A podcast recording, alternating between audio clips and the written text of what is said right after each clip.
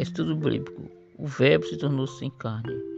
João 1, 4, 14. No primeiro e último versículo dessa frase, dizendo: No princípio era verbo, e o verbo estava com Deus, e o verbo era Deus.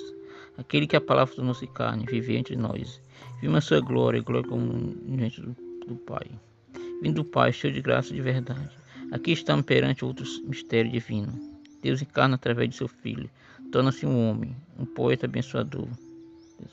Da seguinte forma, contemplai essa maravilha, maravilha com profundo todo poderoso desceu, contempla o amor pleno, como o próprio amor se mostra.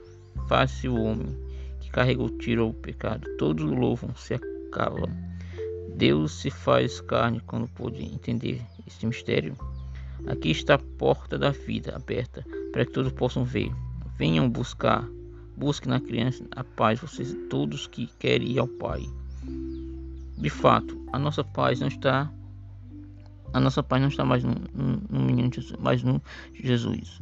Senhor Jesus ressurreto, que está sentado ao lado direito de Deus.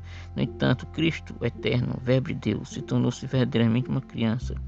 Esse mistério de encarnação do Filho de Deus é expresso na palavra de Paulo, que, embora sendo Deus, não considerou que sendo igual a Deus era igual ao que devia apegar-se, mas vaciou a si mesmo. Vindo ser servo, tornou-se semelhante ao homem Filipenses 2, 6, 7. Porque Deus escolheu este caminho, escolheu para ele não tivesse que nos condenasse por nossos pecados, mas para que o seu Filho na terra assumisse todos os nossos pecados em nosso lugar. Alguém tinha que pagar pelos pecados do mundo, ou cada uma pessoa pagaria pelos seus pecados, através da condenação eterna. Uma pessoa que nunca havia pecado pagaria de uma vez por todas.